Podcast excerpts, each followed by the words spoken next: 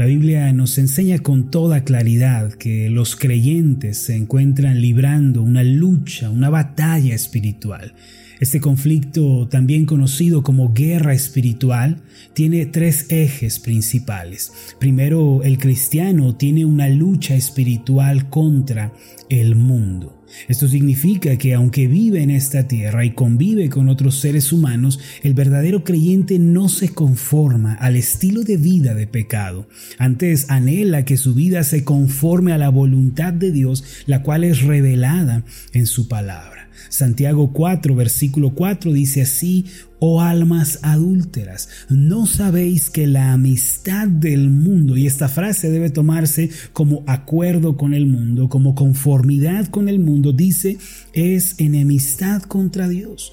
Cualquiera pues que quiera ser amigo del mundo, se constituye o se establece o se declara enemigo de Dios. Es decir, el mundo por definición es enemigo de Dios. Por lo tanto, el cristiano fiel y verdadero es también enemigo de las ideologías del mundo que son contrarias a Dios y a su palabra.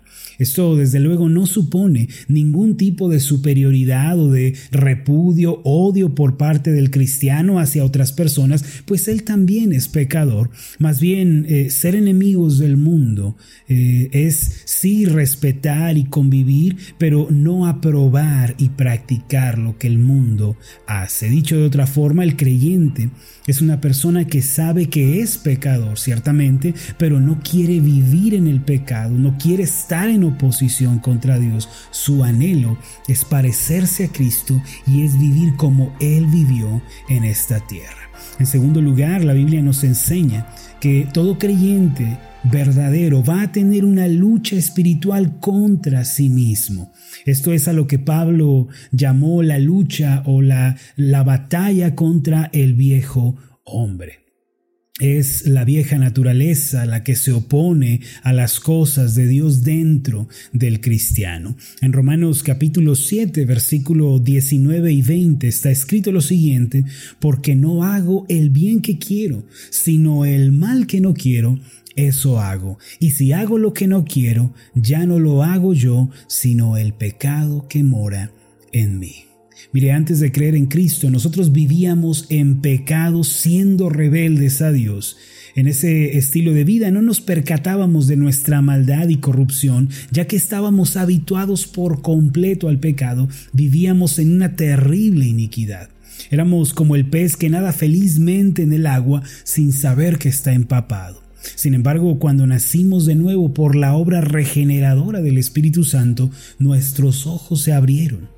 A partir de ese momento luchamos contra nuestro viejo yo que se resiste dentro de nosotros y se revela contra la ley de Dios. De ahí que tengamos una lucha espiritual interna.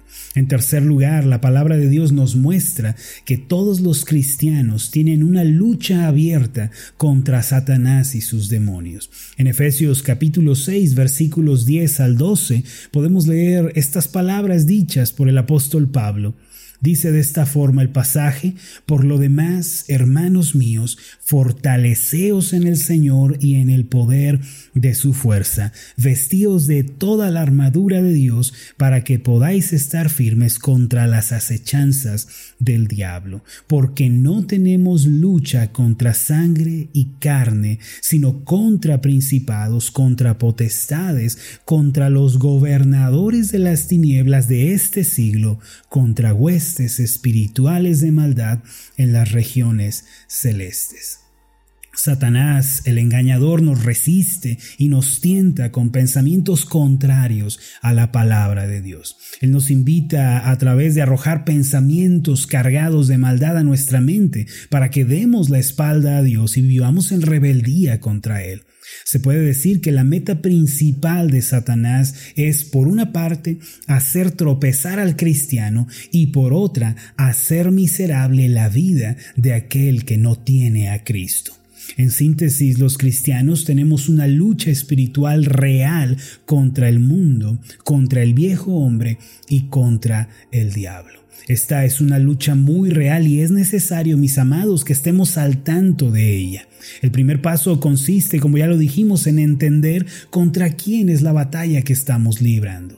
El segundo paso que debemos dar consiste en reconocer que esta lucha es nuestra y estamos participando en ella y tenemos que darnos cuenta que no podemos librarnos y decir yo no participo de ella, yo no quiero meterme en problemas. Si somos cristianos debemos asumir que ya estamos en guerra y en conflicto con estos enemigos antes mencionados. Sin embargo, el tercer paso, una vez que reconocemos contra quién es la lucha, aceptamos que estamos envueltos en ella, el tercer paso que tenemos que dar consiste en comprender la naturaleza de esta guerra espiritual. Y esto último, mis amados, es muy importante. La lucha espiritual que estamos librando hoy en día no se trata de pelear eh, para derrotar, no se trata de pelear para ganar, sino la lucha que nosotros estamos librando es una lucha para resistir. Debemos comprender, mis amados, que la victoria final y absoluta sobre el mundo, sobre el viejo hombre y sobre el diablo ya fue efectuada en la cruz de Cristo. Es decir, nosotros no tenemos que vencer a Satanás, no tenemos que vencer al mundo, no tenemos que vencer sobre el viejo hombre porque eso ya ocurrió como una realidad en la cruz del Calvario. Vamos a ver algunos pasajes que nos hablan al respecto, que sencillamente hablan en tiempo pasado porque son realidades que ya tuvieron lugar. En 1 de Juan capítulo 5, versículos 5 y 4 4 y 5 está escrito lo siguiente, porque todo lo que es nacido de Dios vence al mundo. Y esta es la victoria que ha vencido al mundo nuestra fe. ¿Quién es el que vence al mundo sino el que cree que Jesús es el Hijo de Dios? Es decir, como Cristo venció al mundo, como Él ya obtuvo la victoria, no estamos obligados a vivir siguiendo la influencia corrupta que contradice a Dios. Ahora, el mismo Pablo dijo en Colosenses capítulo 3, versículo 9, que nosotros ya nos hemos despojado del viejo hombre con sus hechos. Y declaró en Gálatas 2.20 nuestra victoria sobre el viejo hombre cuando dijo, con Cristo estoy juntamente crucificado y ya no vivo yo, mas Cristo vive en mí. Y lo que ahora vivo en la carne, es decir, en este cuerpo, lo vivo en la fe del Hijo de Dios, el cual me amó y se entregó a sí mismo por mí.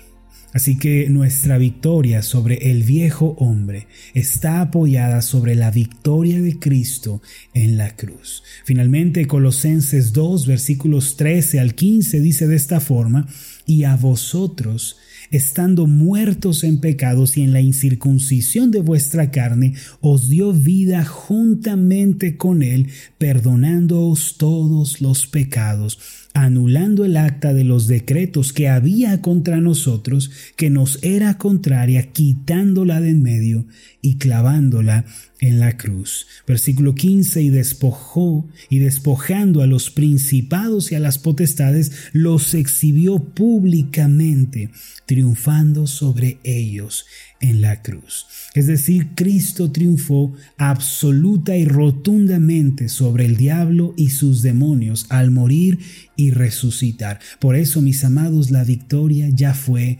efectuada lo único que queda para nosotros es resistir. Es como lo sucedido tras la Segunda Guerra Mundial, cuando los ejércitos vencedores proclamaron su victoria, lo único que quedaba era comunicar la victoria paso a paso a aquellos que todavía no sabían de la, de la guerra que ya había terminado. Y así también sucede en nosotros, hermanos. En otras palabras, la guerra espiritual que libramos los cristianos no es una guerra para vencer a Satanás, para vencer al mundo, no. Eso ya ocurrió en la cruz del Calvario. Nuestra guerra, hermanos, es para resistir mientras avanzamos firmes en la fe.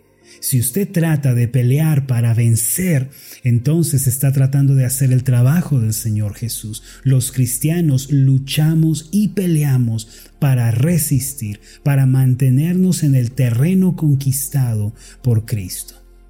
Es fundamental que todos aquellos que están peleando lo que Pablo llamó la buena batalla de la fe comprendan que la victoria ya fue efectuada por medio de Cristo.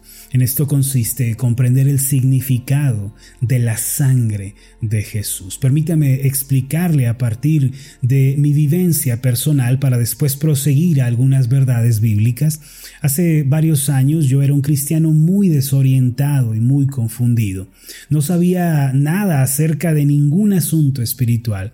Al convertirme a Cristo, desafortunadamente nadie me explicó acerca de la salvación, de la gracia, ni de cómo podía yo crecer en ellas. Esta era la razón por la cual mi vida se parecía mucho a las olas del mar, que a veces estaba arriba y a veces estaba abajo. La salvación de Dios ofrecida a los hombres tan grande como puede ser, estaba velada delante de mis ojos. No la podía ver, no la podía entender ya que comencé mi vida cristiana en una iglesia en donde predominaba el sensacionalismo, el espectáculo, por eso mi vida espiritual era débil y confusa. Solo el Señor sabe por qué me permitió crecer en una iglesia en donde había tanta confusión doctrinal y tanta confusión bíblica. Y debido a que yo estaba ciego espiritualmente, no podía mantenerme firme en la fe. Recuerde que la Biblia dice en Juan capítulo 8 versículo 32, y conoceréis la verdad y la verdad os hará libres. Esto significa en un sentido opuesto que desconocer la verdad nos mantendrá en la esclavitud. Solo aquel que ha tenido un encuentro con la verdad de Jesucristo y con la luz de su palabra, solo esa persona puede experimentar verdadera libertad. Aquel creyente que desconoce su salvación, que desconoce los efectos y alcances de la gracia, primero se va a volver negativo y resentido. Tal persona no podrá ser optimista ni capaz de concebir esperanza. Se va a quejar de Dios, incluso va a llegar a enojarse con Él. También quien no conoce la salvación de Dios va a vivir en una inestabilidad emocional y mental tormentosa y desgastante.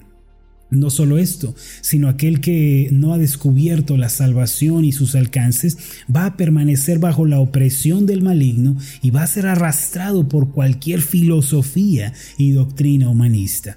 He de confesar que esta, mis amados, era mi condición en el pasado. Sin embargo, alabo a Dios y le agradezco porque Él tuvo misericordia de mí. Él fue bueno para mostrarme la realidad de la salvación y guiarme a tener comprensión de su gracia y de su palabra.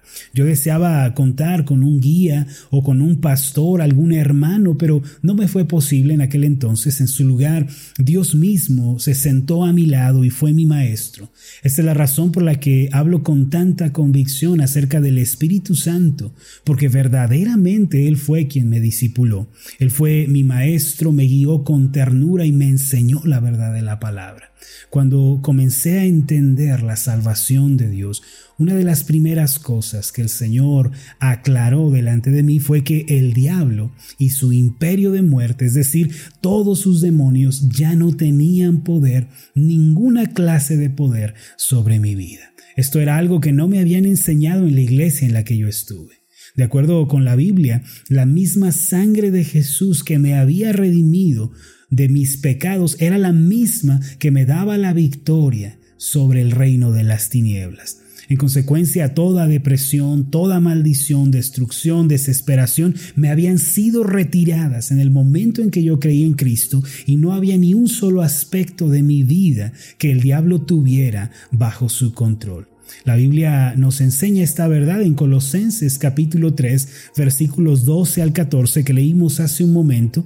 También lo comprendí que cuando un cristiano se mantiene en ignorancia, es un cristiano débil y uno que voluntariamente va a vivir oprimido por el maligno. El arma más poderosa que nos ha sido dada por Dios para vivir en victoria y para hacer frente al maligno es la sangre de Jesús. Sin embargo, esta poderosa sangre cumple sus efectos, mis amados, solamente en nosotros. Tristemente he escuchado a algunos cristianos que dicen, aplico la sangre de Jesús aquí, la aplico allá, sobre mi casa, sobre mi carro, sobre mi cartera. Y eh, eh, estas personas viven haciendo esta clase de declaraciones, pero amados, eso no es bíblico. Eso no coincide con la palabra de Dios. La sangre de Jesús no hace nada por mi coche, por mi billetera, por el edificio de mi casa. No hay una sola referencia en la Biblia que afirme tal cosa. La sangre de Jesús es el elemento de nuestra redención y de nuestra liberación personal. Satanás perdió todo su poder en nuestra vida. Cuando nosotros recibimos a Cristo y creemos en Él, en ese momento la Biblia dice que la sangre de Jesús es puesta sobre nosotros como una marca. Somos derrotados cuando olvidamos esta verdad o cuando se ve opacada en nuestro pensamiento. No hace falta que nosotros la apliquemos aquí allá, que digamos con nuestra boca que la sangre de Jesús cubre mi casa. Hermanos, eso no es bíblico. Eso raya en la blasfemia. Ahora quiero pedirles que recuerden las palabras del apóstol Pedro, que dijo que nosotros ya hemos sido rociados con la sangre de Jesucristo. Esto se encuentra en Primera de Pedro 1.2. No olviden esta verdad, mis amados. Ustedes, por creer en Cristo, son de Dios, son posesión de Dios y Dios nunca pierde sus posesiones. Ustedes tienen el sello de Dios que es la sangre de Jesucristo. Sus vidas han sido rescatadas y liberadas del poder y de la opresión del diablo. Y esta es una verdad que no puede ser revocada, no puede cambiar. Tener este pensamiento presente a cada momento es la verdadera guerra espiritual, porque fe en la palabra de Dios es guerra espiritual, mis amados. Tengamos victoria el día de hoy en el Señor recordándonos esta preciosa realidad. Permítanme hacer una oración por ustedes. Padre Celestial, es cierto que nos encontramos luchando contra el mundo, contra el pecado, contra Satanás, pero tú ya nos diste la victoria en la cruz del Calvario. Ya hemos sido redimidos del poder de Satanás. Él no tiene nada en nosotros. Nada que sea nuestro está en sus manos, pues fuimos rescatados de la autoridad de las tinieblas. Padre, gracias por el poder de la sangre de Jesús que está en nuestras vidas, con la cual hemos sido rociados. Esta es la marca de nuestra redención, de que somos propiedad tuya y todo lo que somos está en tus manos y nadie nos arrebatará, Señor, de allí. Gracias te damos en el nombre de Jesús. Amén y amén.